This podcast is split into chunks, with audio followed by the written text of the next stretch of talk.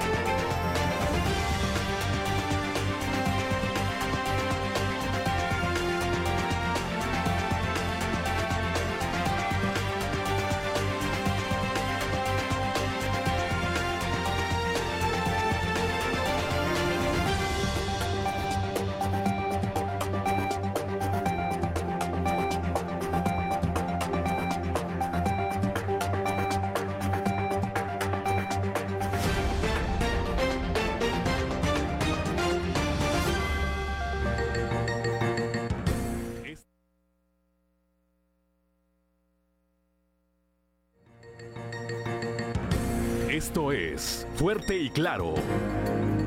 Transmitiendo para todo Coahuila. Fuerte y Claro. Las noticias como son. Con Juan de León y Claudia Olinda Morán.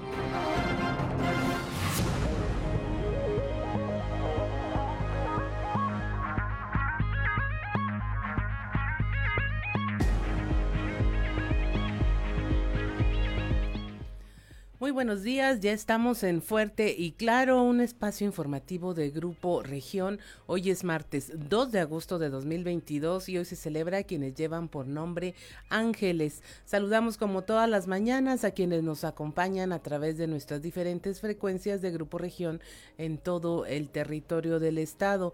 Por región 91.3 Saltillo, en la región sureste, por región 91.1 en la región centro, carbonífera, desierto y 5 por región 103.5 en la región Laguna y de Durango, por región 97.9 en la región norte de Coahuila y sur de Texas y más al norte aún por región 91.5 en la región Acuña, Jiménez y del Río, Texas.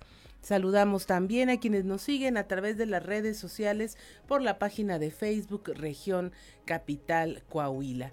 Y ya se encuentra activada también nuestra línea de WhatsApp al número 844-155-6915, 844-155-6915, en donde usted puede hacer sus comentarios, mensajes, sugerencias, denuncias, se puede comunicar con nosotros para eh, tomar eh, su opinión, sus datos, lo que nos quiera reportar a través de esta línea de mensajes 844-155-6915.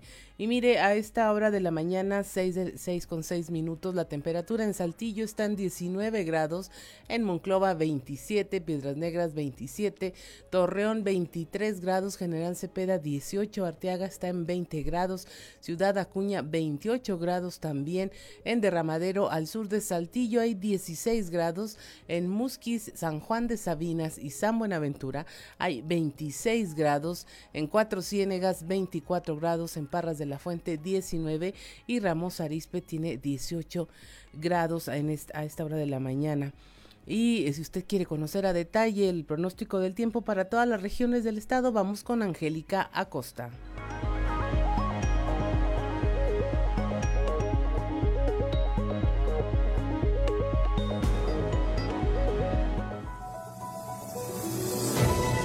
El pronóstico del tiempo con Angélica Acosta.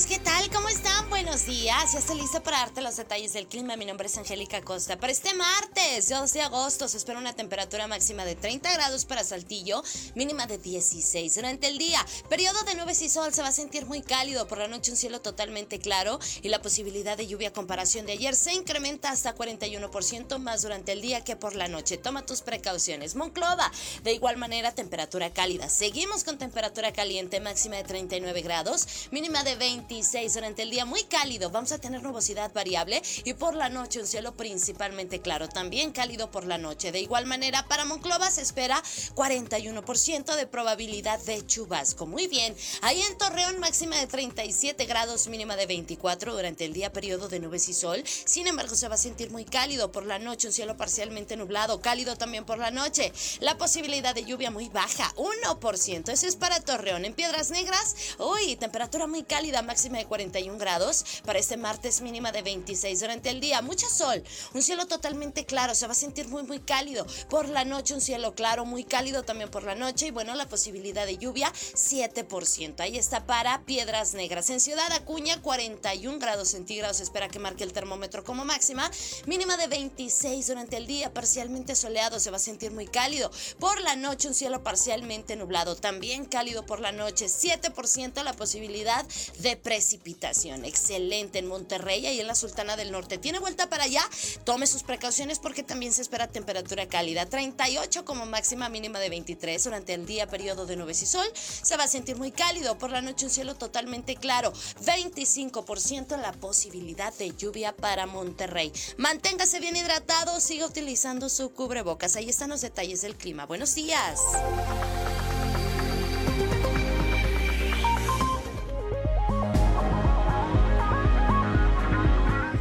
6 de la mañana con nueve minutos y mire ya tenemos el mensaje de don Joel Roberto Garzapadilla desde Ciudad Frontera, Coahuila, que nos dice el día de hoy, lo que tú tienes muchos lo pueden tener, pero lo que tú eres nadie lo puede ser.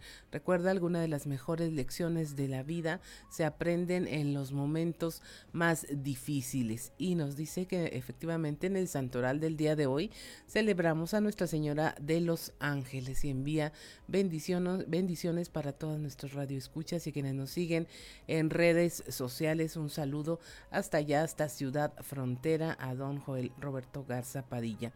Y mire, eh, precisamente hablando de un tema de, las regiones allá eh, en la región carbonífera, precisamente en Nueva Rosita, eh, surgió un video que se hizo viral después de la presentación de los dos carnales en la llamada Astroferia de Nueva Rosita la noche del domingo.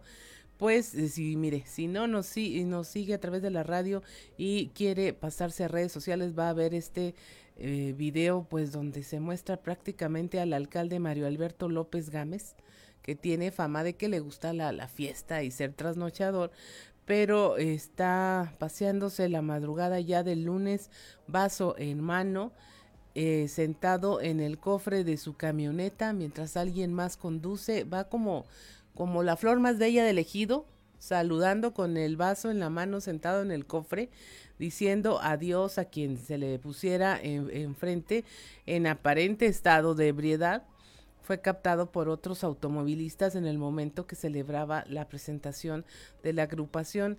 Eh, lleva alguna de las bebidas y va diciendo adiós, como si se tratara pues así de la flor más bella del ejido, la delita o, o algo así, en un acto totalmente peligroso.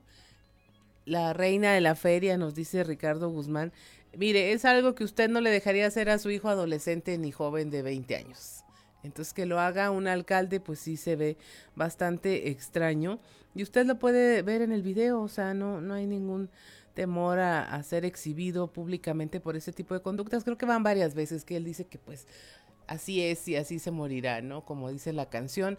Eh, el acto, bueno, ya fue captado en video. La gente lo saludaba también así como de, pues, pues está de fiesta él, yo también, ¿verdad? O sea, no había ninguna autoridad que le dijera que estaba siendo negligente o arriesgando su propia vida o la de alguien más. Usted lo ve perfectamente en el video, un frenoncito que diera el de la camioneta y el alcalde se iba de, de bruces y es lo menos porque fácilmente le, le pudo haber pasado algo más grave. Y mire, precisamente nuestro compañero Moisés Santiago desde allá en la, de la carbonífera, pues nos habla de esta información que surgió y pues se hizo viral.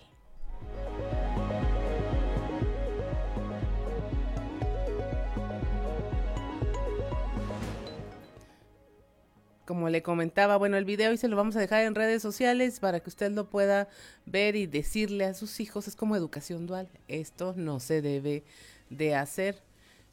Ok, y eh, también en, el, la, en la astroferia, pues un desmañanado, así como el alcalde, embistió a motociclistas. Moisés Santiago nos informa. Durante la madrugada de este lunes, un automovilista desvelado después de haber asistido a la astroferia Nueva Rosita embistió a una pareja de motociclistas en la carretera estatal número 20.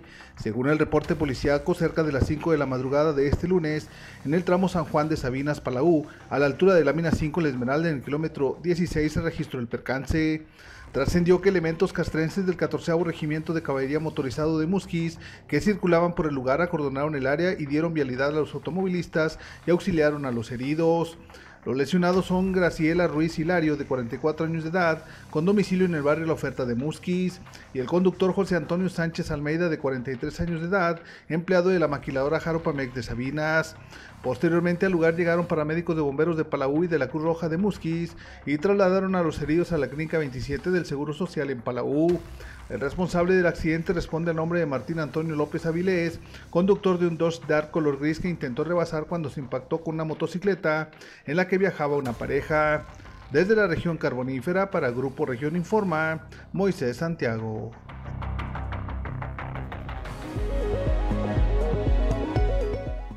Pues mira, ahí está la información y cómo fácilmente pues una celebración puede terminar en tragedia. También en la región carbonífera localizaron a dos adultos mayores, dos abuelitos de alrededor de, 90 años de edad, ya sin vida en un domicilio de Cloet.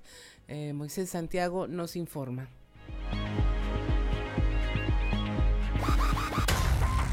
Tras una fuerte movilización policíaca, se informó que una persona de sexo masculino de 90 años de edad fue localizado en un domicilio en la comunidad de Cloete. Trascendió que tenía varios días de haber fallecido, puesto que los fétidos olores alertaron a los vecinos y reportaron los hechos a la guardia de la policía y a servicios de emergencia. Se informó que poco después de la una de la tarde de este lunes, en las calles Morelos entre Porfirio Díaz y Guerrero, acudieron elementos de policía tras el deceso que se cree fue por causas naturales. Sin embargo, se abrió una carpeta de investigación por parte de las autoridades de la Fiscalía del Estado. Según el testimonio de algunos vecinos, el abuelito vivía solo y todavía durante la mañana del sábado lo vieron de pie, pero ya durante el lunes le echaron de menos. Desde la región carbonífera, para Grupo Región Informa, Moisés Santiago.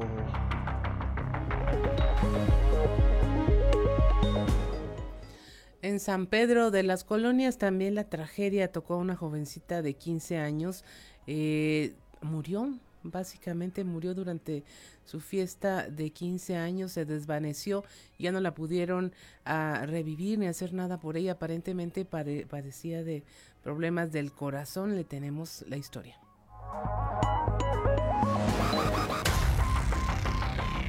El reporte que yo tuve en ese momento por parte de Protección Civil pues fue precisamente que eh, había fallecido por causas de muerte natural. No sé qué problemita tenía en el corazón, fíjate. Eso es lo que a mí me, comentan.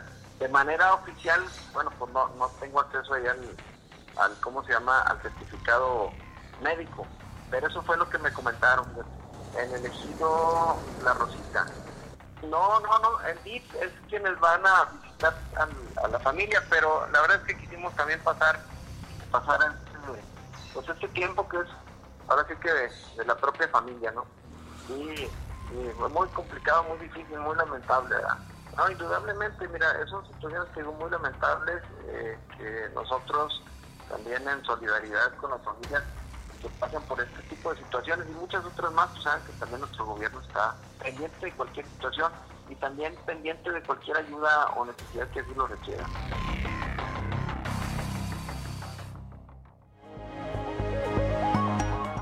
Ahí a, quien usted escuchó fue el alcalde de San Pedro de las Colonias, David Ruiz Mejía, quien dio cuenta pues de que el deceso en efecto se debió a que padecía eh, la joven eh, quinceañera algún problema del corazón. Y mire, en Colombia le queremos invitar a que vea este video, es un poco eh, perturbador un hombre azotó a una niña contra una mesa por pedir eh, comida. Esto allá en Colombia, las autoridades lo están buscando. Es un nuevo caso de maltrato infantil, bueno, que quedó asentado en un video y donde según las primeras versiones, la niña le habría pedido oh, comida a este hombre en el municipio colombiano de Tunja. El video fue divulgado en redes sociales y muestra cómo la niña se acerca a este hombre que estaba comiendo algo en una cafetería. Eh, la pequeña se acerca, le dice algo y este hombre la agarra el cabello y así nada más la azota contra la mesa. Eh, la niña llora y el hombre eh, sin piedad vuelve a golpearla, la tira al suelo y luego se la lleva del lugar.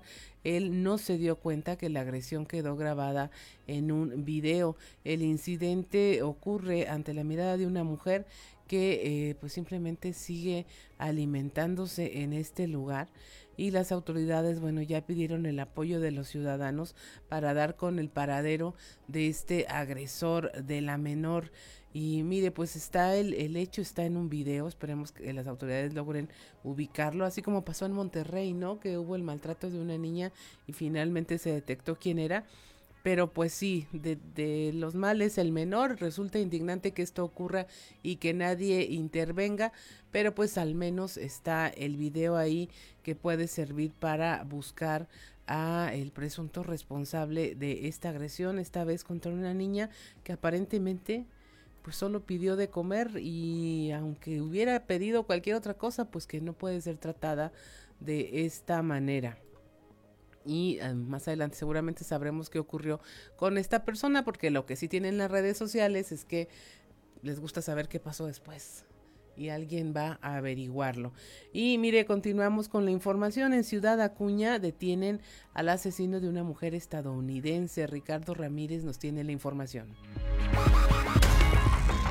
después de que hace una semana fuera reportado el asesinato de una mujer de 48 años de edad, identificada como Sandra Patricia, asesinato ocurrido en la ciudad de Del Río. Este fin de semana trascendió que elementos de la Agencia de Investigación Criminal, en coordinación con agentes del Instituto Nacional de Migración, entregaron al presunto asesino que fue capturado en Ciudad Acuña. Esta persona fue entregada a autoridades norteamericanas en el puente internacional de esta frontera, dentro de los tratados de colaboración y seguridad entre las diferentes corporaciones, aunque no hubo declaraciones oficiales por parte de las corporaciones en el lado mexicano o estadounidense por lo delicado del caso. Trascendió que la persona se identificó como José Ignacio, dijo tener 32 años, quien supuestamente después de haber asesinado a esta mujer con un arma de fuego, huyó hacia Ciudad Acuña para esconderse de las autoridades. Sin embargo, gracias a la coordinación de las autoridades logró ser ubicado y posteriormente arrestado. Recordando el asesinato, la mujer fue encontrada con vida en el interior de su domicilio en el área de Ciénegas Terras en Del Río, Texas después de que se reportaron varios disparos en el interior de su domicilio. A la llegada de las autoridades, la mujer fue trasladada aún con vida al centro médico de Valverde, donde un par de horas después perdió la vida por la gravedad de las lesiones. Informó para Fuerte y Claro Ricardo Ramírez. 6 de la mañana con 20 minutos, vamos a un consejo G500. 6 de la mañana con 26 minutos, escuchó usted a este icónico cantante Chicoche. Debe de recordarlo por ahí, Francisco José Hernández Mandujano, más conocido como Chicoche. Él era de Tabasco y este éxito fue, pues, ¿Quién Pompó? Eh, fue un músico, cantante y compositor mexicano. Este, pues, ¿quién no lo recuerda? Años 70 y 80. Ya fallecido él, ¿no?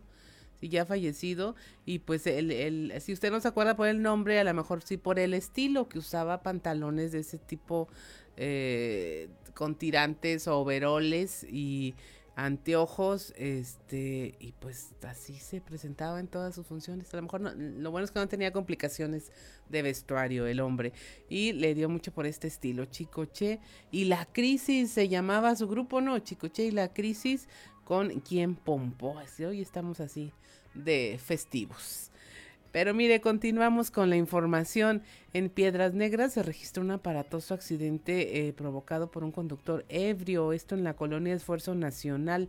Norma Ramírez nos informa.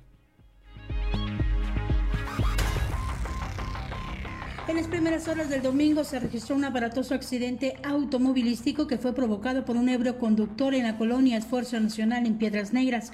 Guadalupe N, de 68 años, manejaba una pick-up GMC de color arena por el bulevar Manuel Pérez Treviño, pero al llegar a la altura del sector mencionado, debido a que manejaba aparentemente en estado de ebriedad, chocó contra dos postes de madera propiedad de Teléfonos de México, destrozando así su unidad. El conductor resultó ileso y fue detenido por elementos de tránsito y vialidad, quienes lo consignaron al Ministerio Público de Asuntos Viales para así deslindar las responsabilidades. Para Grupo Región, desde Piedras Negras, Norma Ramírez.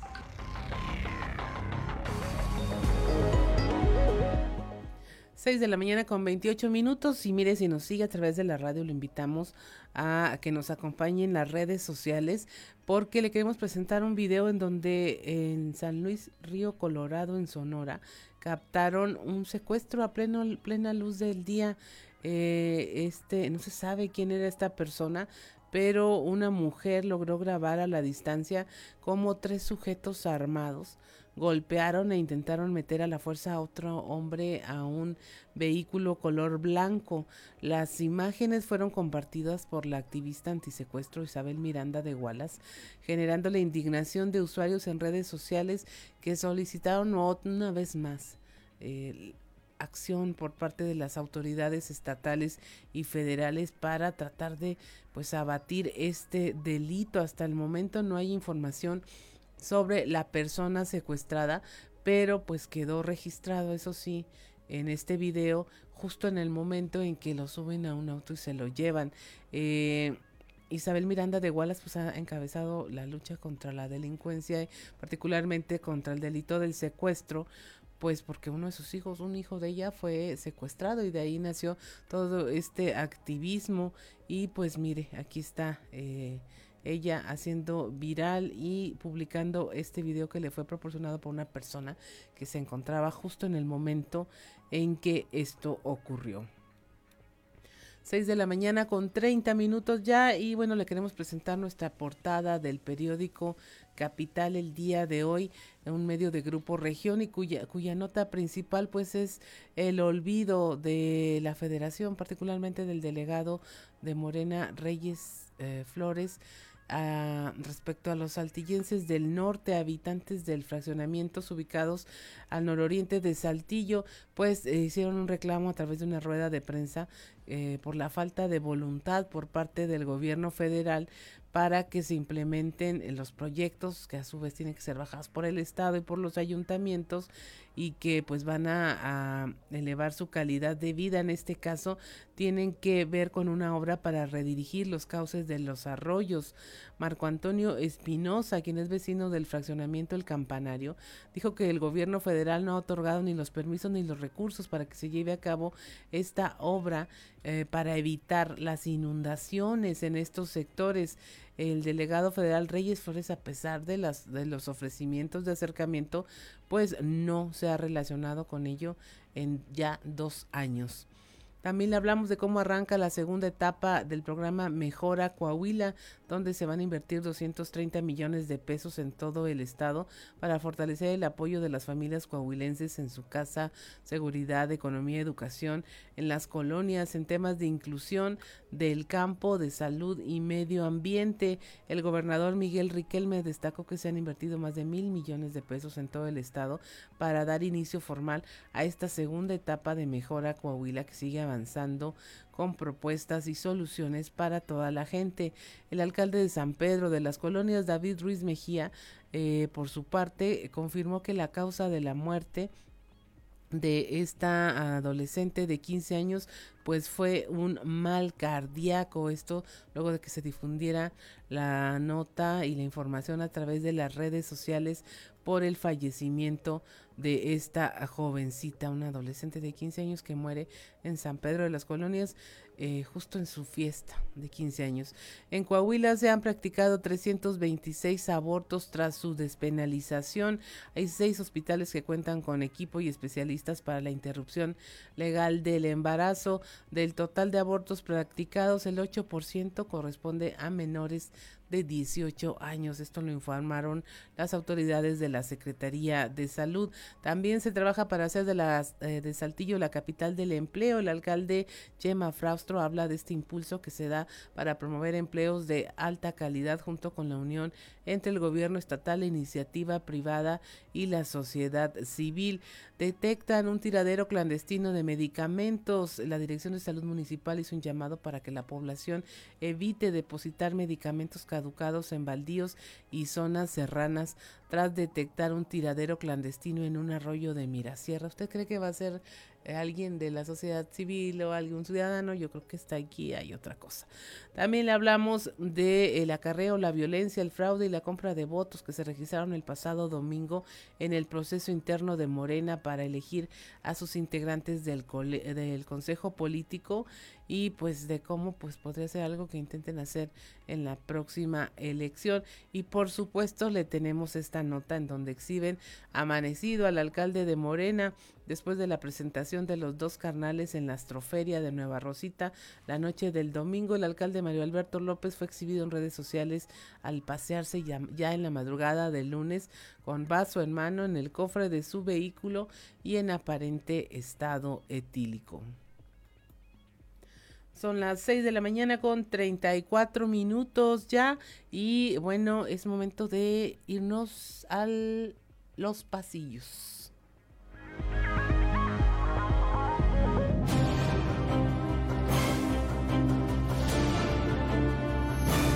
Y en el cartón de hoy, afiliado, que nos muestra Gerardo García Castillo, quien está parado encima de una muy desvencijada tubería de gas y se está poniendo su chaleco de morena, mientras nos dice, solo así me van a creer que soy un simple vendedor de gas.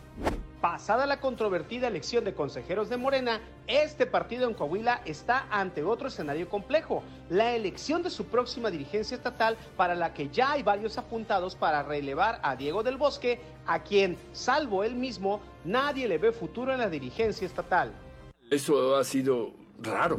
Entre los tiradores, apunte a Alberto Hurtado, que ya electo consejero estatal y nacional está en posibilidades de relevar a Del Bosque, considerando las relaciones que ha hecho tanto en la cúpula de su partido como entre la base social del mismo. ¿Acaso olvidaste quién soy? En Más de Morena llamó la atención que entre el discurso que dio Armando Guadiana ayer con Samuel García en Nuevo León no hiciera un planteamiento claro acerca del agua que el mandatario estatal neoleonés pretendía o pretende llevarse de Coahuila. De eso no me dijeron nada. ¿Será un bono extra? Aquí en la capital, tras lo acordado entre el municipio, comerciantes del centro y aguas de Saltillo, este lunes concluyeron los trabajos de reparación de tuberías que inició Axal el 24 de julio. Las calles en las que se elaboró fueron Aldama, entre Jicotencatl y Allende, por lo que este martes la circulación de los autobuses y vehículos deberá ser la habitual.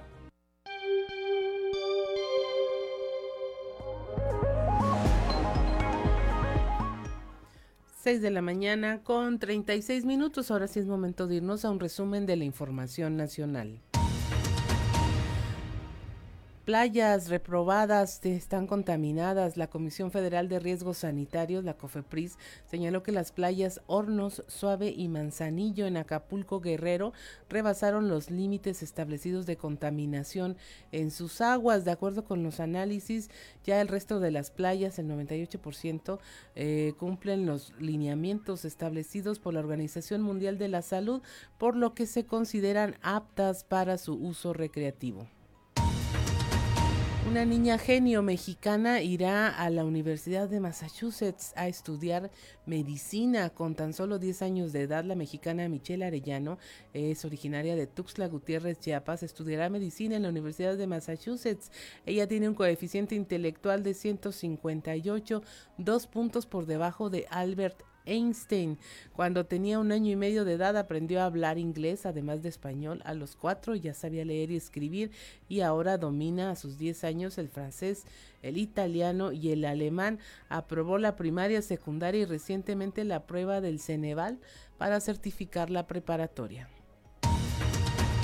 Recurrieron a medicina privada 7 de cada 10 personas que se enfermaron de COVID, esto según la encuesta nacional de salud y nutrición 2021, 7 de cada 10 personas decidieron atenderse en el sector privado. De ese 70%, un 32% lo hizo en consultorios con médicos privados de barrio y un 11% en consultorios adyacentes a farmacias donde los médicos están menos calificados y se incentiva la compra exagerada de medicamentos. Iniciará construcción de acueducto en Nuevo León, esto para mitigar su crisis eh, de agua. La construcción del acueducto Cuchillo 2 comenzará el próximo 2 de septiembre con el objetivo de que la obra sea terminada a más tardar en nueve meses. Esto después del decreto que firmó el presidente Andrés Manuel López Obrador, en el que se autoriza a la Comisión Nacional del Agua a tener la disponibilidad del agua concesionada del área metropolitana de la capital de Nuevo León. También en esta entidad combaten incendio en el Cerro de la Silla. Protección Civil eh, de Nuevo León mantenía el combate para controlar este incendio forestal que inició la noche del domingo y que consumió una parte de la vegetación del Cerro de la Silla en el municipio de Guadalupe, aunque se aseguró que no hay riesgo de que se extienda. Eh, hay una colonia cercana, la colonia Almaguer, a poco más de dos kilómetros de distancia. Y finalmente reviven Blockbuster, esto al menos a través de un tweet publicado desde su cuenta oficial. La empresa de renta de películas y videojuegos que cerró sus puertas en 2014 y eh, que quedó fuera de combate con la llegada del streaming eh, anunció su regreso. El mensaje está acompañado con una imagen de un zombie saliendo de ultratumba y este fue el primero de varios tweets que la compañía ha estado publicando recomendando algunas películas, mientras que también de manera cómica acusa a Netflix por ocasionar el cierre de blockbusters en todo el mundo. Son las 6 de la mañana con 39 minutos y vamos en este momento a un consejo G500.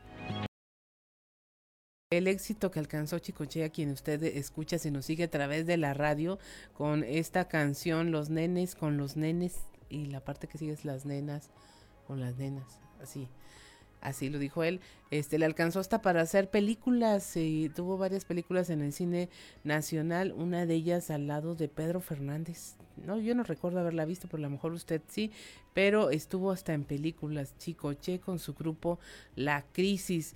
Y mire, a esta hora de la mañana la temperatura continúa en Saltillo en los 19 grados, en Monclova 27, Piedras Negras 27, Torreón 23, General Cepeda 18 grados, Arteaga 20, Ciudad Acuña 28, en Derramadero al sur de Saltillo hay 16 grados, Musquis 26, San Juan de Sabinas 26, en San, Buenaventura hay 26 grados también, Cuatro Ciénegas 24, Parras de la Fuente 19 grados y Ramos Arispe 18 grados centígrados. Y es momento de irnos a nuestro panorama estatal de noticias. Aquí en la región sureste, eh, nuestra compañera Leslie Delgado nos reporta cómo los habitantes de fraccionamientos ubicados al nororiente de Saltillo, pues dicen que se olvidó Reyes Flores de ellos. Buen día, informando desde la ciudad de Saltillo. Habitantes de fraccionamientos ubicados al nororiente de Saltillo dieron a conocer a través de una rueda de prensa que la falta de voluntad por parte de la Federación ha causado que no se implementen los proyectos que el ayuntamiento ya elaboró para redirigir los cauces de los arroyos. En este sentido, Marco Antonio Espinosa, vecino del fraccionamiento El Campanario, indicó que el gobierno federal no ha otorgado ni los permisos ni los recursos para que se lleve a cabo un plan centrado en tres ejes con el fin de evitar que se vuelvan a presentar inundaciones en estos sectores. Y hay un proyecto ya definido y hecho, elaborado por el municipio, eh, que ya tiene incluso costo, y ese es el, los permisos de esos proyectos quien los debe liberar es Conagua, porque pasa por causas federales. Entonces, al liberar, al liberar ellos esos, esos proyectos deben de venir con una bolsa federal más la estatal y hacer el trabajo. Tenemos entendido que el costo total de la obra asciende como a 700, 800 millones de pesos. Y con eso se corregiría, pues yo creo que un, un 80%, las inundaciones. Entonces, esa es la finalidad de lo que nosotros, a lo que queremos llegar.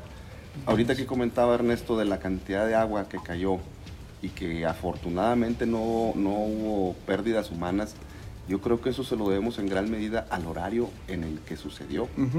Porque aquí en el campanario fue a las 3, 4 de la tarde. Si hubiera sido a las 2 de la mañana, de las casas que salieron los muebles, hubieran salido las personas, y no sabremos qué les hubiera pasado. Entonces yo creo que no hay que minimizar lo que sucedió y hay que tener conciencia. O sea, afortunadamente no hubo pérdidas humanas, lo material se recupera, pero este, no queremos que eso vaya a pasar más adelante. Agradezco la intervención y deseo que tengan un excelente día. 6 de la mañana con 48 minutos y mire con este tema de las inundaciones de repente no se dimensionan las cosas tal cual son. Alguna vez hubo un funcionario que me dijo, pues si las inundaciones aquí no duran más de 15 minutos. Y yo lo que pensé, pues sí, pero 15 minutos bajo el agua, sí, sí se te acaba el oxígeno. Pero bueno, eh, en otra información, apostará Morena por acarreo y compra de votos en elección a gobernador. Esto lo dice el secretario general del PAN Coahuila, Gerardo Aguado, en relación pues al proceso interno que se vivió este fin de semana. La información con Raúl Rocha. Buenos días compañeros, información para hoy. El acarreo, la violencia, el fraude y la compra de votos que se registraron de pasado domingo en el proceso interno de Morena para elegir su consejo político es algo que querrán hacer en la próxima elección a gobernador en la entidad, dijo el secretario general del PAN en Coahuila, Gerardo Aguado. Mira, yo creo que la violencia, el fraude, el acarreo de los beneficiarios de los programas sociales, la compra de votos que hubo al interior de este partido en una elección que fue para renovar su consejo político, evidencian la podredumbre y lo antidemocrático que es Morena. Yo creo que quedó de manifiesto todo lo que están dispuestos a hacer con tal de lograr sus objetivos. Fíjate la gravedad. Morena de ser un instituto político de caciques locales y regionales, está pasando a ser una especie de mafia en donde quieren mantener el poder eh, a como dé lugar para encubrir todas sus fechorías. Yo creo que lo que pasó el fin de semana es una muestra de lo que quieren hacer en 2024 en la elección de presidente de la República. Sí, esto, tú hablas de que lo que quieren hacer en 2024, pero no pruebas que pudieran también intentarlo hacer en, en su nivel aquí en Coahuila el próximo año. Por supuesto, o si lo hicieron en su interna este fin de semana, si se pasan por el arco del triunfo las recomendaciones del Instituto Nacional Electoral, por supuesto que lo pueden hacer en 2023 y lo van a querer hacer en 2024. No les importa, es cueste lo que cueste. Esta es la información para el día de hoy. Buen día. 6 de la mañana con 51 minutos. Eh, una regidora de Morena agredió a un ciudadano, esto durante la jornada de elección interna en Acuña. Eh, ciudadano identificado como Ángel Gabriel fue agredido, dice, hechos se quedaron registrados en un video. La información con nuestro compañero Ricardo Ramírez. Muy buenos días amigos de Fuerte y Claro, desde Ciudad Acuña les comento que durante el proceso de elección interna de delegados que se llevó a cabo por parte de Morena en Ciudad Acuña se denunciaron varias irregularidades como el acarreo de personas, la cohesión del voto para Javier Reyes Salas y Yamile Matanos, ambos actuales funcionarios de la administración. Sin embargo, cuando el ciudadano identificado como Ángel Gabriel Flores Sánchez le reclamó por estas acciones que calificó de traición, fue agredido por la regidora Griselda Aguilar, quien en esos momentos apoyaba a Matanos en las acciones de cuestión de voto a las afueras de la casilla. El hecho quedó grabado en un video que posteriormente el afectado Ángel Gabriel publicó en redes sociales, haciendo una denuncia pública sobre la agresión que sufrió por parte de la actual regidora por Morena, Griselda Aguilar. En el video se muestra cómo el afectado encaraba a Yamilet, síndico por mayoría de la actual administración, sobre la compra de votos, además de llamarla traidora del pueblo por haber votado a favor del aumento de la tarifa del transporte público, momento en que la síndico le contestaba diciendo que era enviado de UDC, refiriéndose a Unidad Democrática de Coahuila. Sin embargo, Ángel Gabriel seguía en su reclamo, momento en el que la actual regidora Griselda se acercó y claramente molesta lo golpeó en un par de ocasiones, momento en que finalmente Ángel Gabriel se alejó para calmar los ánimos. Cabe recalcar que este ciudadano se ha declarado miembro de Morena desde sus inicios en Acuña, además de ser partidario de Juan Carlos Zapata, otro de los antiguos líderes del partido en Acuña, por lo que este conflicto se da entre dos grupos rivales al interior de este partido. Finalmente, Gabriel Ángel comentó en su video que interpondría la denuncia correspondiente, además de buscar la impugnación de la elección registrada en Acuña por estos hechos informó para Fuerte y Claro Ricardo Ramírez. 6 de la mañana con 53 minutos. Minutos eh, destina el Estado más de 200 millones de pesos al programa de obras sociales. La información con Víctor Barrón. Hola, muy buen día amigos de Grupo Región en temas de la comarca lagunera, sustentado en los ejes de mejora tu colonia y mejora tu vivienda.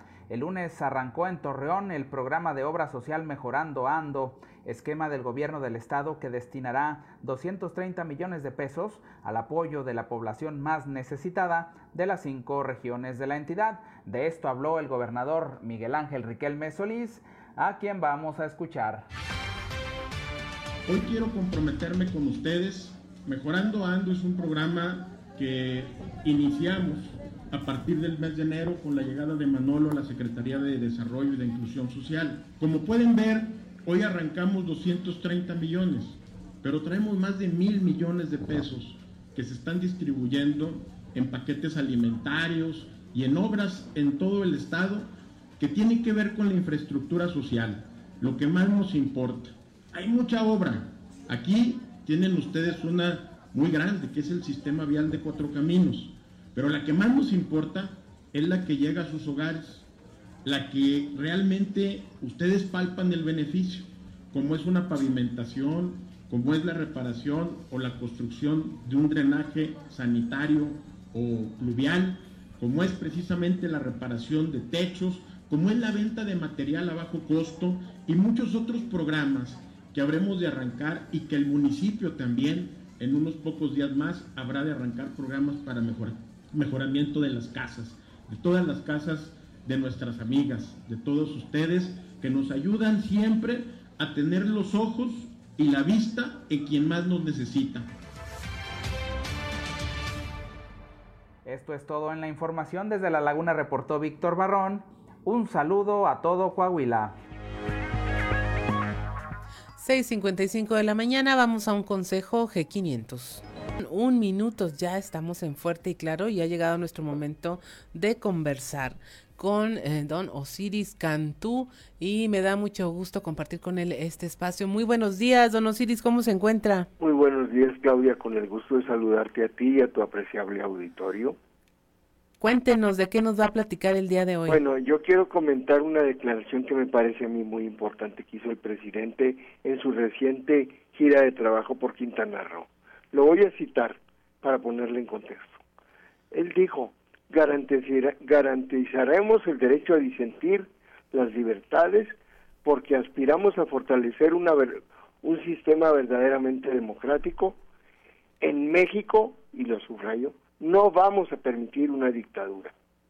Que el presidente hable de dictadura, Claudia, no es cualquier cosa, no sucede normalmente. Aunque el presidente nunca dijo quiénes pretenden la dictadura y cómo la vamos a impedir. Sin negar la importancia política y valor positivo al compromiso del presidente de respetar las libertades consagradas en la Constitución, hay que decir que respetarlas y cumplirlas es mandato y que no está sujeto a la discreción del presidente ni de ningún otro poder. Sí, no nos la está declaración llama la atención porque México es país único en América Latina con una vigencia ininterrumpida de, de la Constitución, sin golpes de Estado ni asonadas militares.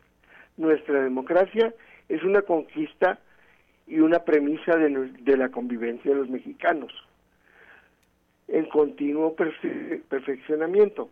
Si el presidente supiera de planes antidemocráticos con fines dictatoriales, debió denunciarlos. A no ser que se trate de atajar los señalamientos críticos que lo señalan a él y a su gobierno con pretensiones autoritarias. Pero en ese caso lo que correspondía era que lo dijera con claridad y reiterara la lealtad a la Constitución, lo cual no, no hizo. Por eso, por ello resulta extraña la declaración presidencial, porque en México, en efecto, desde el triunfo de la revolución, después de, de la dictadura de Victoriano Huerta, no hemos conocido otra. La Constitución y la ley han sido, como Juárez nos lo aconsejó, nuestra espada y nuestro escudo. De ahí el valor democrático que tiene el respeto irrestricto a la ley. Y ese es nuestro problema ahora. El constante irrespeto a la ley observado desde el gobierno federal. No, no soy de los que digan que vivimos un una dictadura o que el presidente sea un dictador, pero sí creo, como muchos, que su conducta socava libertades y derechos. Y lo hace, por ejemplo, cuando, cuando acusa de traición a la patria a los diputados por votar contra una iniciativa de reforma eléctrica, o cuando acusa a los padres de familia de los niños con cáncer de propiciar un golpe de Estado por manifestar en ejercicio de su legítimo derecho su inconformidad. Lo hace el presidente al, de, al dedicar las conferencias matutinas de prensa a denostar a críticos y opositores. El presidente actúa contra la, contra la democracia y las libertades al denostar a funcionarios del Instituto Nacional Electoral sin presentar pruebas. Y lo, y lo hizo al ordenar al secretario de Gobernación involucrarse como activista en las pasadas elecciones, dejando de lado sus importantes responsabilidades legales y políticas, al amparo de una licencia laboral, lo cual pues es un absurdo.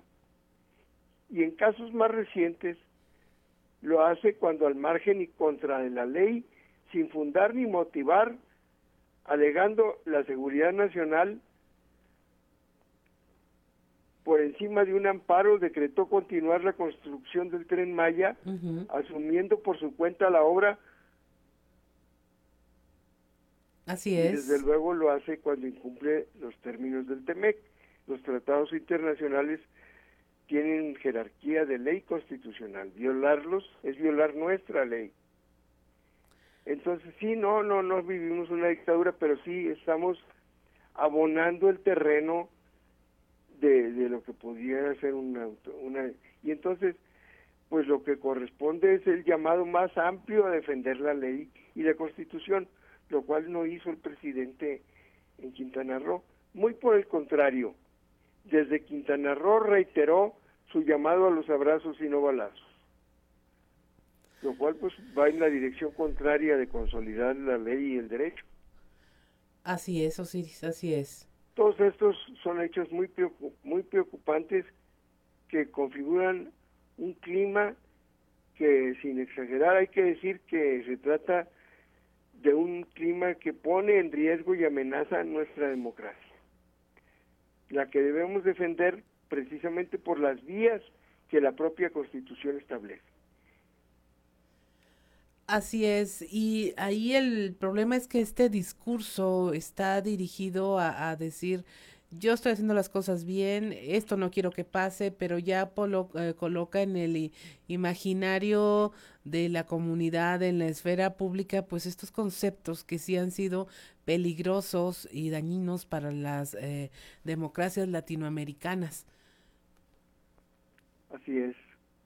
Pues muchas gracias, Osiris Entonces, ya culmino diciendo una cosa, que los líderes de los partidos de la coalición opositora tienen claro el tema.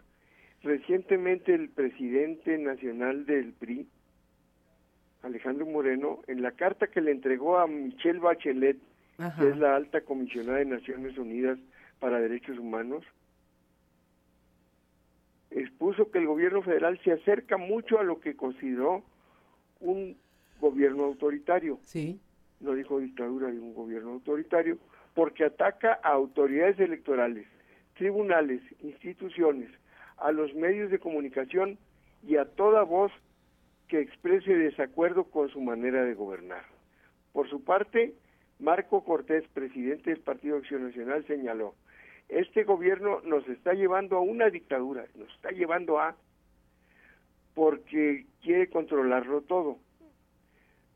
Jesús Zambrano, el líder del Partido de la Revolución Democrática, advirtió con todas sus letras el riesgo de una dictadura en México. Entonces está el tema, pero lo que ameritaría parte del presidente es una respuesta de no tener esas intenciones, pues más clara, más definitiva, que no vemos. Y eso es lo preocupante. Así es, Osiris Cantú. Pues muchas gracias por su participación el día de hoy y lo esperamos con todo Muchas gusto. gracias a ustedes y un saludo muy cordial al auditorio. Muchas gracias, don Que Osiris. tenga un excelente día. Igualmente, bye. 7 de la mañana con 8 minutos. Ahí el comentario de nuestro colaborador Osiris Cantú y que pues nos deja estos temas para reflexionar en el ámbito político. Y mire, pues continuamos con la información. eh, luego de que el presidente de la República informara que no va a haber extensión para la regularización de vehículos de procedencia extranjera, eh, Mario Garza, coordinador del Frente Cardenista, calificó esto como fraudulento. La información la tenemos con nuestra compañera Guadalupe Pérez.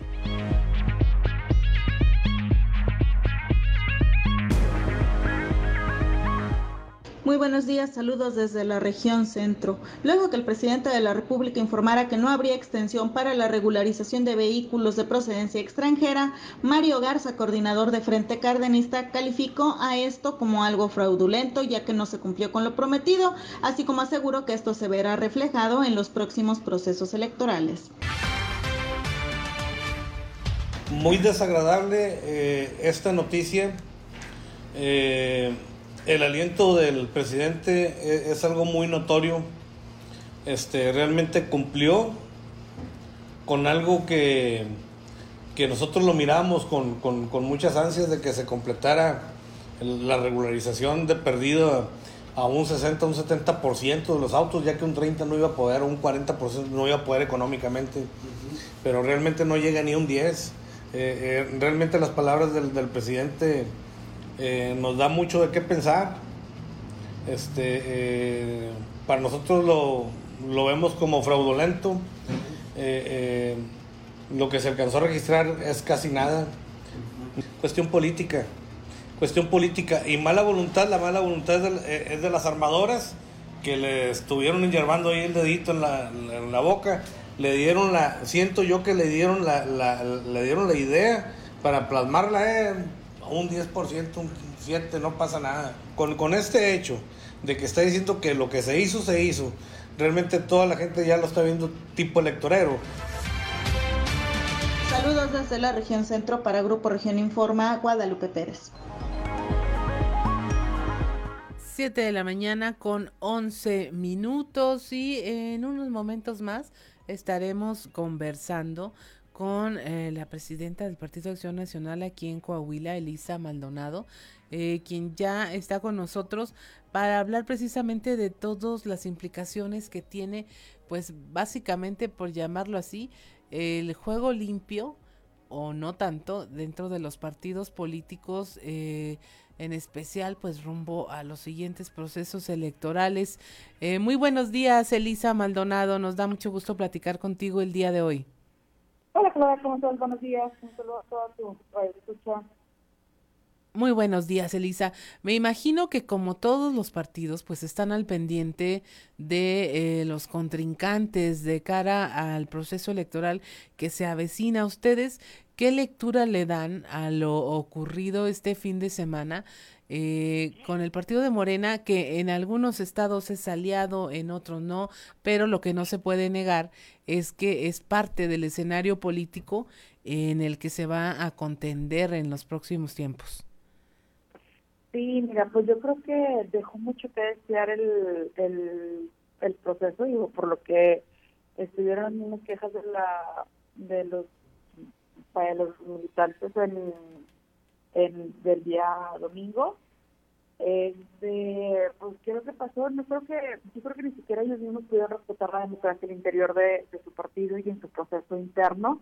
Entonces, pues deja mucho que desear en el sentido que, y eso pues es algo que pasó a nivel nacional, ¿no? De cómo hubo eh, no sé, el acarreo masivo, la compra de, votos hacia para inclinarse de un lado u otro sentido de, los candidatos que traían, eh, como inclusive se, aventaban las urnas, se golpeaban.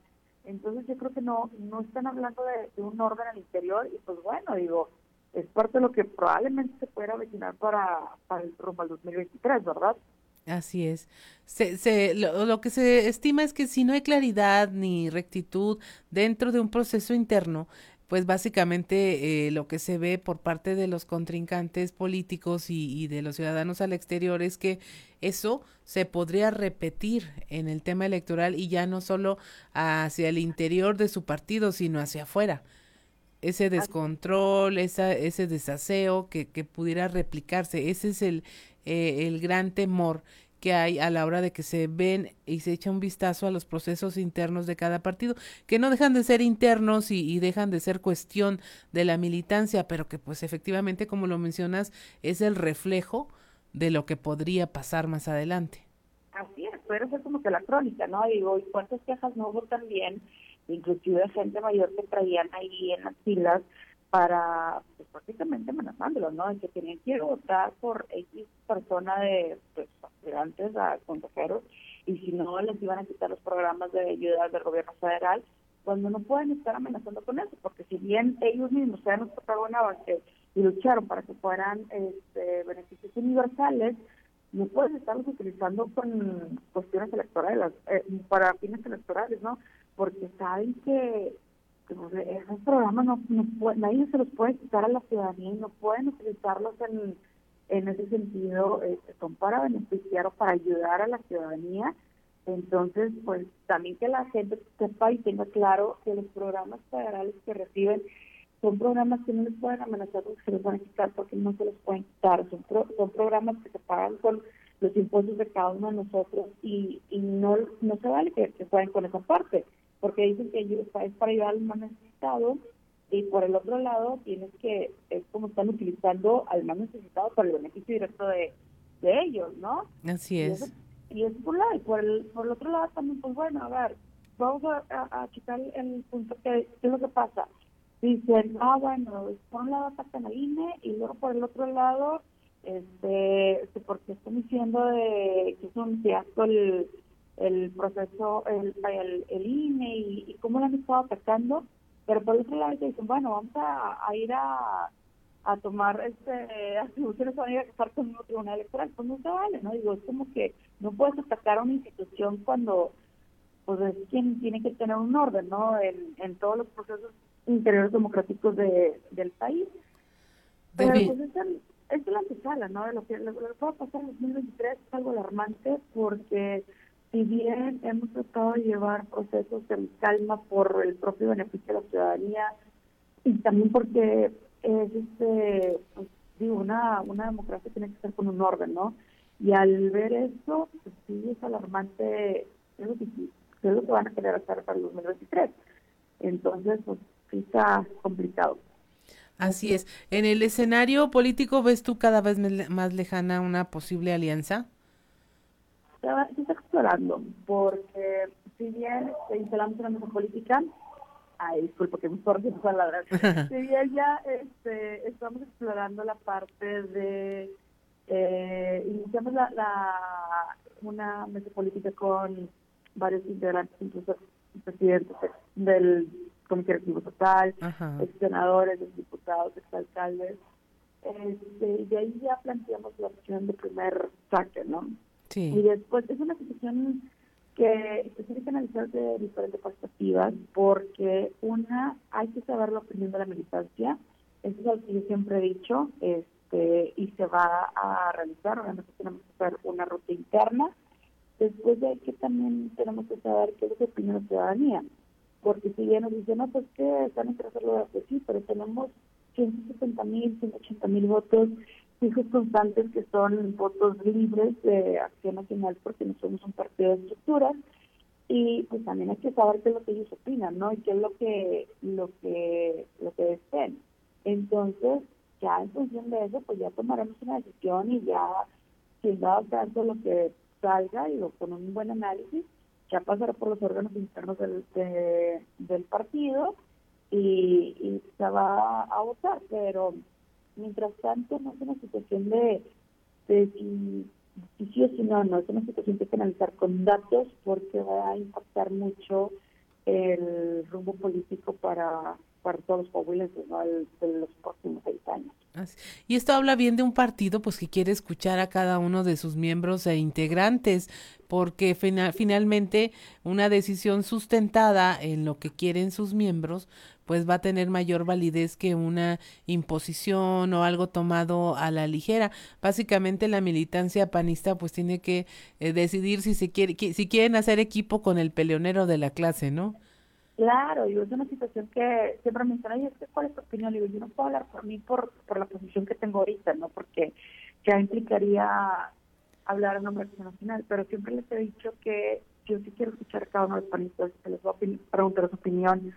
hay voces, obviamente, al interior de quienes están a favor, quienes están en contra, pero pues bueno, al final del día, Nacional siempre va a hablar por lo que está mejor para Coahuila, pero siempre con de la mano de, la militancia, ¿no?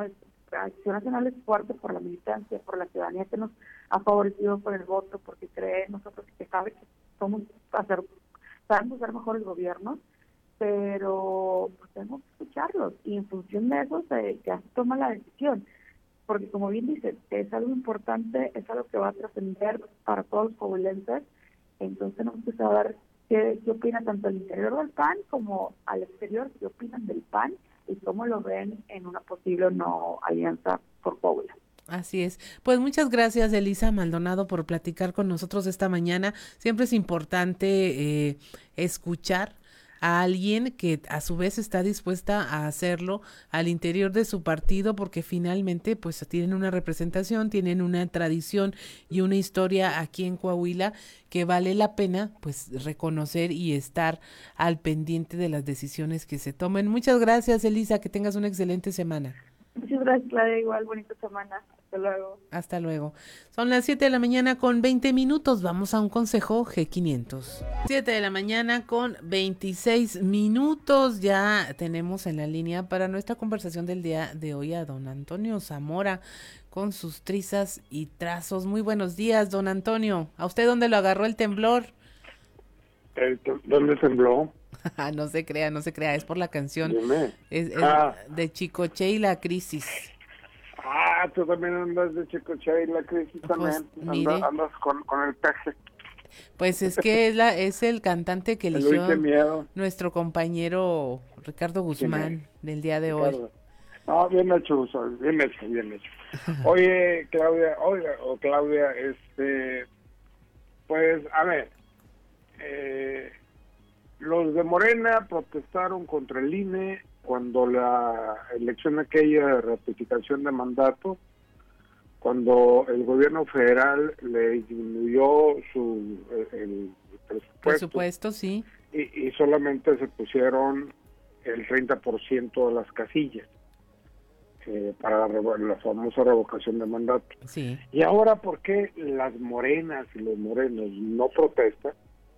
Porque su partido pues ni siquiera el 10% de, de, de las casillas puso, ¿no? Eh, del país. Entonces, esas son las incongruencias que existen entre el Partido Morena, de que el, lo que sucedió, por ejemplo, que platicamos ayer en uh, lo que sucedió en Muclove, que platicamos ayer, de que se robaron la urna, de que hubo tacos, porque ahí se veía precisamente donde estaban todos doblados, este, los, los tacos este, que echaron de más. Y, bueno, si imagínate si es lo que quiere Morena que suceda en la próxima elección al eliminar al INE, pues no va a haber, no va a haber árbitro y, y ellos van a ganar de todas, todas y, y todo como sea con trampa, sin trampa, lo más seguro es que con trampa porque así son ellos, son tramposos. Con poquita trampa, dijo el, eh, el presidente, sí pasó, pero poquito. sí, e, es, divertido, a mí, a mí de repente no me gusta escucharlo porque me, dan ganas de vomitar, en serio.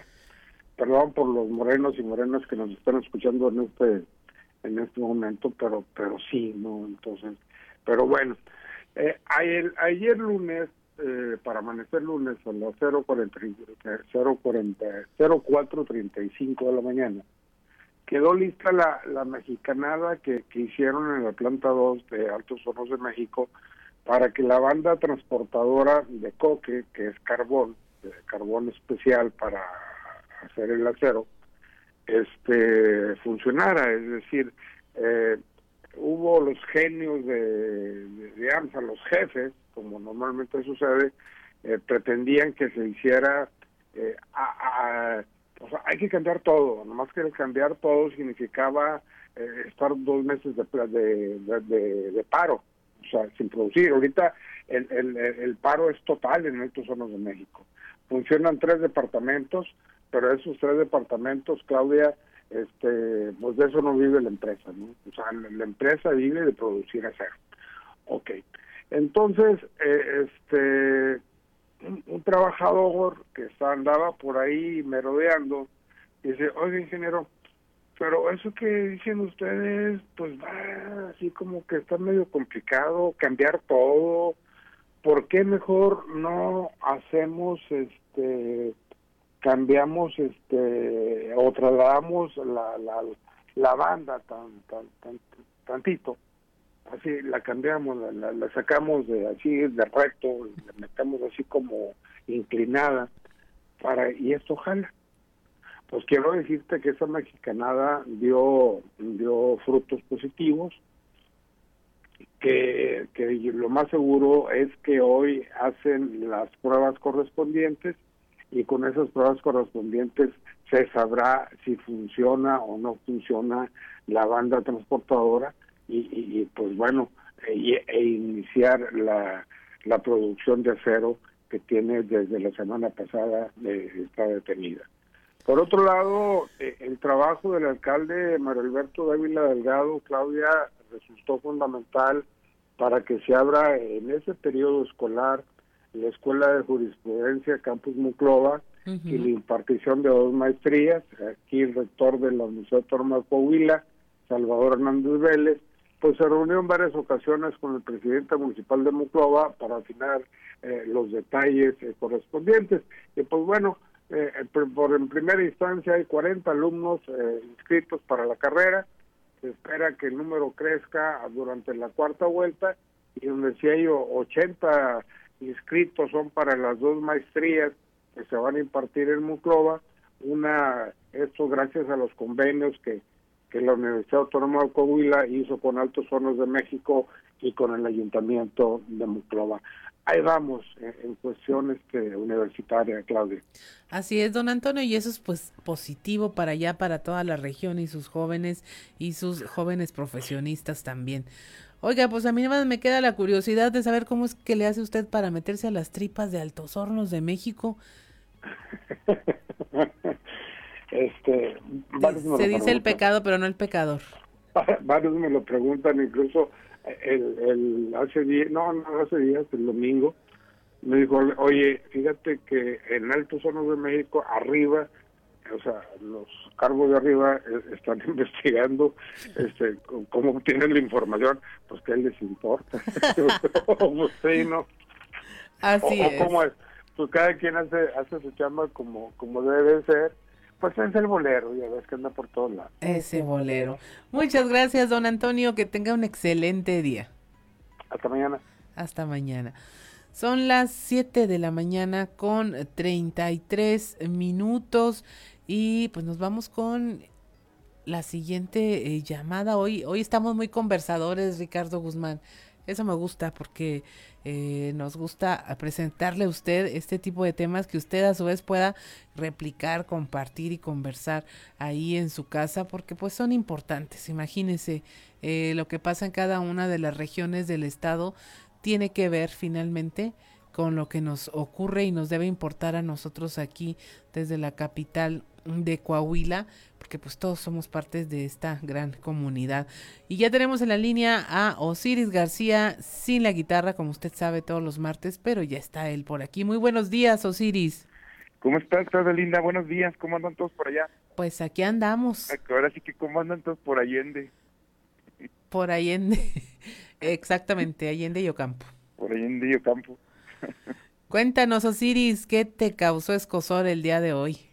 Fíjate que, bueno, primero, este, eh, hacer una pequeña rememoranza, eh, una, una, pequeña este, visión de lo que fue la elección de Morena el fin de semana y, y más allá de, de, redundar en lo que fue pues este, la, la, quema de urnas, la violencia, el mapache, el carrusel y todas estas tropelías y vandalismos que cometía el PRI, que ahora solamente nada nos ha cambiado sus siglos a Morena. Yo tuve un déjà vu con todo eso.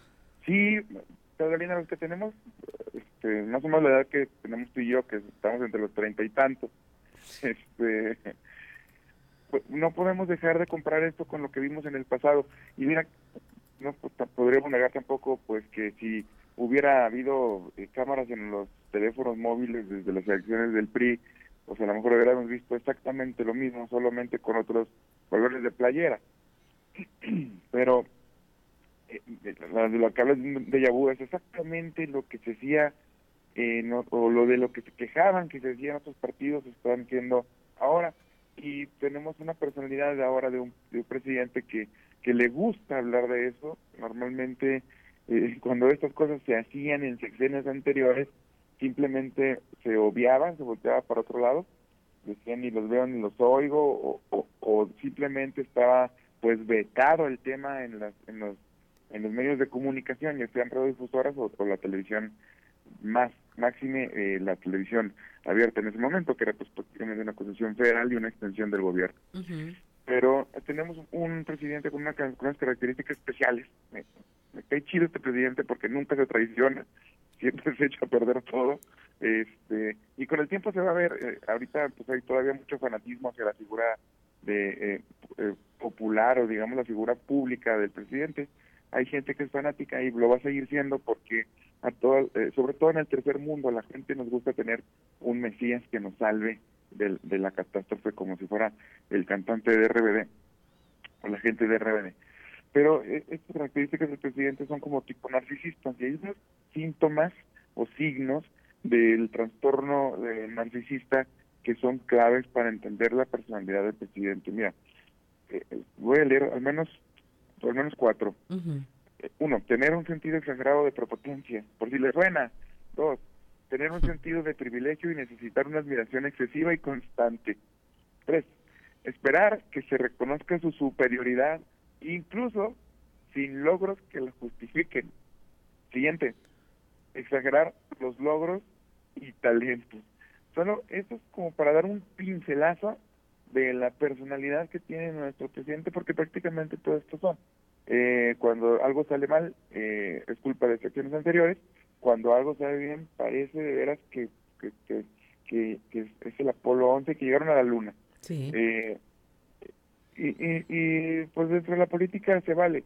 Lo que pasa es que de pronto las personas que estamos alrededor, los ciudadanos, como que vamos perdiendo la perspectiva y, y terminamos en ese fanatismo creyendo que todas las cosas que se hacen y que dice que están bien hechas están bien y que todas las cosas que, se hacen y que no salen bien pues igual son culpa de, de pues, prácticamente luego ya hasta de Loret de Mola verdad pero de Felipe Calderón y de Fox y de, y, y de todos los exenios anteriores pero nunca es culpa de ellos pero más allá de eso como segundo punto y que es lo verdaderamente importante es que Morena está eligiendo a 10 consejeros por cada distrito federal electoral en Coahuila son siete y por tanto pues fueron 70 hombres y mujeres, porque esto sí está equilibrado, 35 hombres y 35 mujeres. Uh -huh. ¿Y por qué se andan desgreñando, Linda, como fiesta de rancho? ¿Por qué se andan este, aventando sillas y, y, y, mesas como la fiesta de Don Baldomero?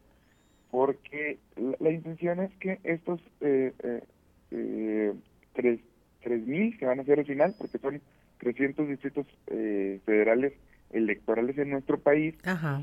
van a llegar eh, en septiembre a una convención de estos 3.000 que más allá de que ahorita van a tener incidencia en la elección de los candidatos y de las dirigencias estatales, que por cierto, se anda yendo Diego del Bosque, le andan moviendo bien duro el tapete, uh -huh. eh, van a incidir y van a escoger al candidato o la forma de elección de candidato para el 2000 eh, 24. que es, para la, la elección presidencial. Entonces, es ahí, por eso se andan desgreñando, pues, por eso hay, eh, por eso hay recurso, porque la neta hubo recurso de muchos interesados en pertenecer a esto, porque es, digamos, que la eh, precuela de recibir eh, este, otros beneficios, para no decir otra cosa, en el futuro. No solamente ahorita no total, sino por lo que viene para el siguiente, para las siguientes elecciones presidenciales. ¿eh? Ojo con Así es, de ese tamaño es el pastel. Pues muchas gracias Osiris por tu comentario el día de hoy y pues te deseamos que tengas un excelente día. Igualmente. Siete de la mañana con 46 minutos. Si usted nos sigue a través de la radio, escuchó a Chico Che con Uy, qué miedo. Mira cómo estoy temblando. Dice que se caracterizó por tener muchas canciones de crítica social. Hizo canciones por la detención de El Negro Durazo esta de dónde te agarró el temblor en referencia al sismo del 19 de septiembre y el partido por la mitad en referencia a las elecciones en 1988 así se las gastaba Chicoche y la crisis. Hay una calle eh, de la ciudad de Villahermosa que lleva su nombre en la colonia Las Gaviotas y en el Parque Tabasco todos los años se realiza la feria. Hay una estatua en su honor Así trascendió Chicoche. Siete de la mañana con 47 minutos y es momento de escuchar En clave de Fa con Israel Navarro. En clave de Fa con Israel Navarro. Hay veces que la diplomacia se basa más en comunicar determinación, es decir, por mis pistolas, que por un fin útil. Este es el caso de las intenciones que tiene la presidenta de la Cámara de Diputados de Estados Unidos, Nancy Pelosi, para visitar Taiwán, lo cual es patear el avispero en uno de los momentos más complicados en la relación China-Estados Unidos. Vamos por partes. Desde principios del siglo pasado, China y Taiwán tienen una relación complicada porque hay dos regímenes establecidos, uno en la isla y otro en el continente, que comparten cultura, tradiciones y el idioma pero que en lo político discrepan, pues Taiwán tiene procesos democráticos, pero China popular no. Y además ambos dicen ser el gobierno legítimo de toda China.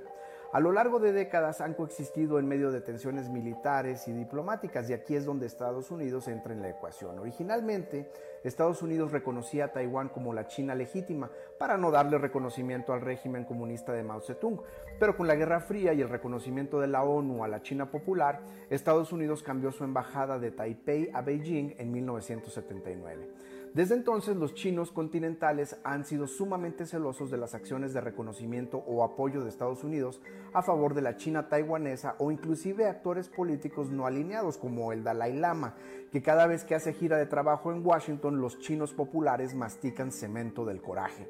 Ahora a doña Nancy se le ha ocurrido darse una vuelta a Taipei, seguramente no es para comprar una bonita televisión de alta definición, pero tampoco hay claridad en qué pretende lograr más allá de darle un respaldo a Taiwán y molestar a los chinos populares. Pero además hay una coyuntura adicional. Tanto Joe Biden como su homólogo Xi Jinping enfrentarán próximamente procesos electorales. Biden tendrá la elección de medio término, mientras que Xi va por una ratificación del Congreso del Partido Comunista para ejercer un tercer mandato. ¿Qué implica esto? Que ambos tienen que demostrar pantalones. Biden tiene que demostrar que el poder ejecutivo a su cargo es quien lleva las relaciones internacionales y además que aunque hay una separación de poderes, tiene influencia sobre la presidenta del Congreso, que por cierto es de su mismo partido. Xi tiene que demostrar que no le tiembla la mano ante una provocación diplomática para actuar en consecuencia. Y esa es la parte fea, que hay veces que los actores políticos actúan más por el qué dirán que por la congruencia y la sensatez. Diría Juan Gabriel, pero qué necesidad. Yo soy Israel Navarro, le recuerdo mi Twitter, arroba Navarro Israel. Nos escuchamos. A la próxima.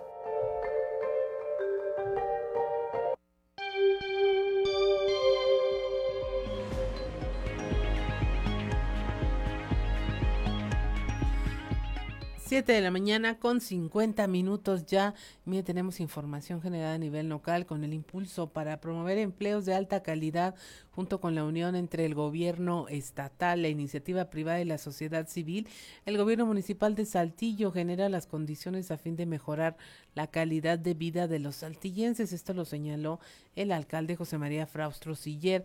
Eh, también dio a conocer que al cierre del primer semestre del año se han generado un poco más de seis mil nuevos empleos formales y con ello se mantiene Saltillo como una de las ciudades más competitivas según el Instituto Mexicano para la Competitividad, el IMCO, en la categoría de ciudades de entre 500 mil y un millón de habitantes. Una de las prioridades en todo caso es consolidar a Saltillo como la capital del empleo, por eso se fomenta la inversión nacional y extranjera, dijo el alcalde José María Fraustro Siller.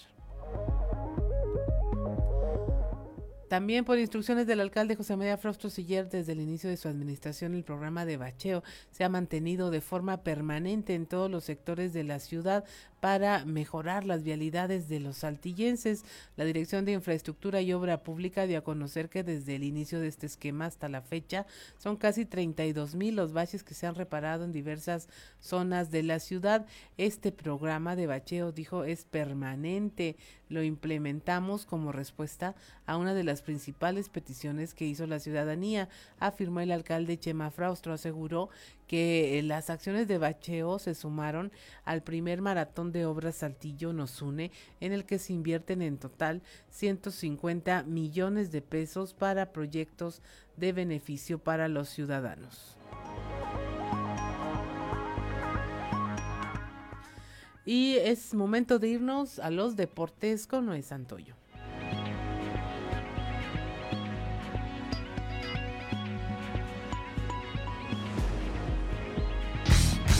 Resumen Estadio con Noé Santoyo.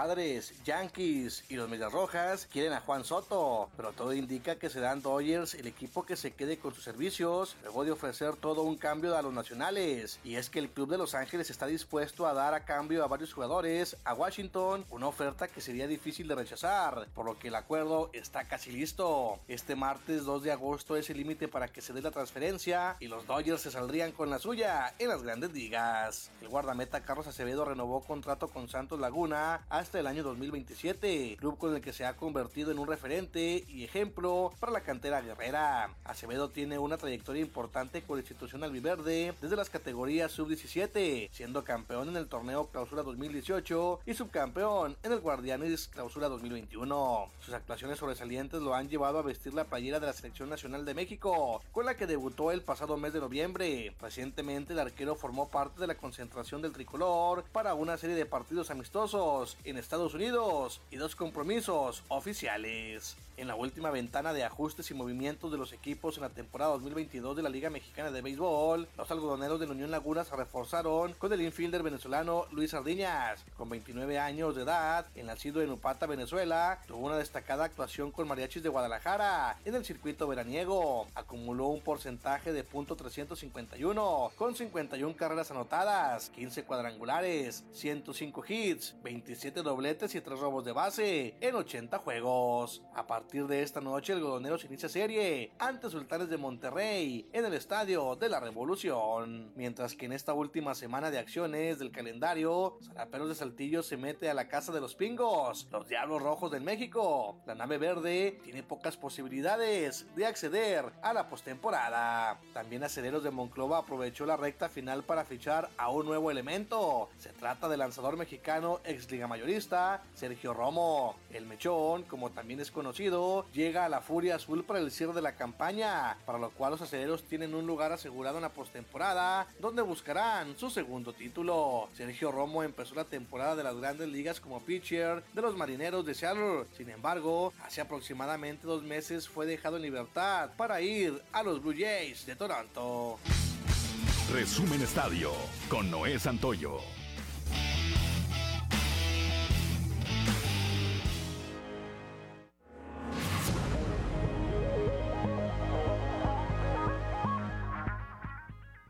7 de la mañana con 55 minutos. No nos queda más que despedirnos y agradecerle el, eh, su compañía en esta mañana aquí en Fuerte y Claro a nombre de Ricardo López en los controles de Ociel Reyes y Cristian Rodríguez acá al pendiente de la transmisión en redes sociales de nuestro productor Ricardo Guzmán y del titular de este espacio informativo Juan de León. Le damos las gracias por habernos acompañado. Soy Claudia Olinda Morán y esto fue Fuerte y Claro.